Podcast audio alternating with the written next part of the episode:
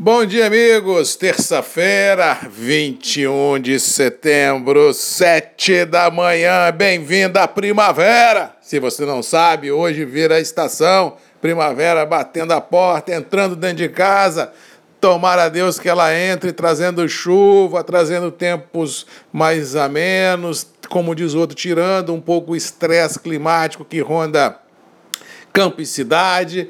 Vamos torcer para que Papai do Céu ajude e que a estação entre de fato e de direito, mudando o cenário traumático que vive a agricultura de uma forma em geral. Mas, por enquanto, pelo menos não há essa previsão de chuva no curto prazo, mas tudo indica que haverá dentro de mais sete, talvez dez dias, ou seja, os próximos sete ainda serão marcados por grande ansiedade, já que não há essa previsão. Agora, na virada do mês, é possível realmente que a gente possa ter chuva em São Paulo, sul de Minas, leste de Minas, Espírito Santo, que sul da Bahia. Essas são as perspectivas que os mapas vêm indicando e, tomara Deus, elas se validem para acalmar um pouco a situação. No Conilon, menos traumática, mas no Arábica, muito complicada a gente precisa de água abundante para poder, no Conilon, é, manter as floradas já abertas, dando saúde às plantas para fomentar um próximo ciclo produtivo interessante. no Arábica,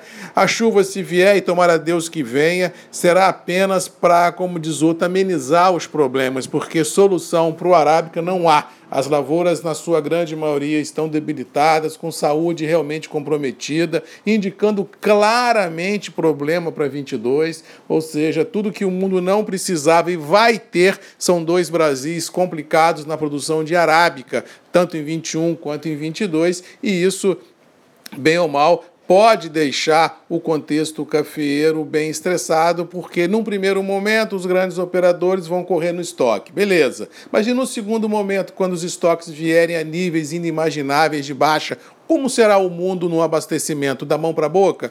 Como será o mundo desse da mão para a boca se não tem logística? Ou seja, dentro desse cenário de muitas perguntas e poucas respostas, eu continuo a acreditar num cenário para os preços vigentes, tanto em Nova York quanto em Londres, quanto no mercado interno, interessantes uh, de uma forma em geral. Pena que não haverá produção abundante para que o produtor possa surfar essa onda de melhor eh, tamanho, colocando dinheiro no bolso, principalmente no arábica. No Conilon existem ainda produtores com uma certa gordura hídrica, existem alguns produtores ainda com uma certa gordura financeira, mas não é regra e exceção, e isso pode fazer com que a cultura do Conilon seja beneficiada por alguns motivos. Primeiro, porque se houver o buraco do arábica que vai ter, ela vai entrar com mais força força nos blends nacionais e, por tabela, ajudar a sustentação dos preços vigentes. E, por tabela, a lavoura de Conilon, para o próprio nome já diz, é um pouco mais robusta do que,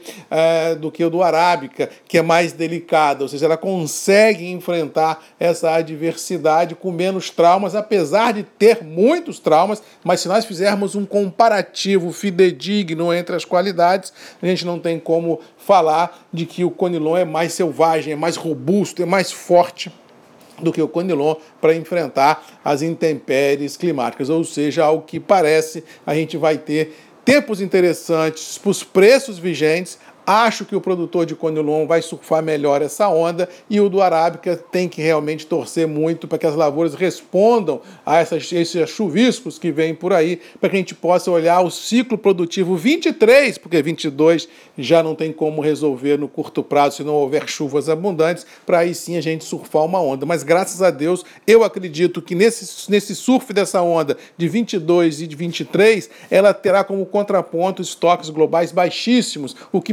projeta, na minha humilde visão, cara, tempos prósperos de preço. Eu acho que a gente nunca mais vai ver preço de café barato, eu acho que a gente nunca mais vai ver preço de café como já vimos. Eu acho que, se ninguém ficar bravo comigo, nós vamos ter décadas de prosperidade no que se refere a preços vigentes no café tanto a nível interno quanto a nível internacional, independente ah, de alguma posição de um fundo aqui, outra colar, de cair 50, subir 10. Ou seja, se eu olho para o horizonte da minha janela, eu não consigo vislumbrar um horizonte pro café, pros preços vigentes que não seja interessante para os próximos 1, 2, 3, 4, 5, 6, 7, 8, 10 anos. Eu acho que o café mudou de página, o café mudou de história, o café mudou realmente de patamar.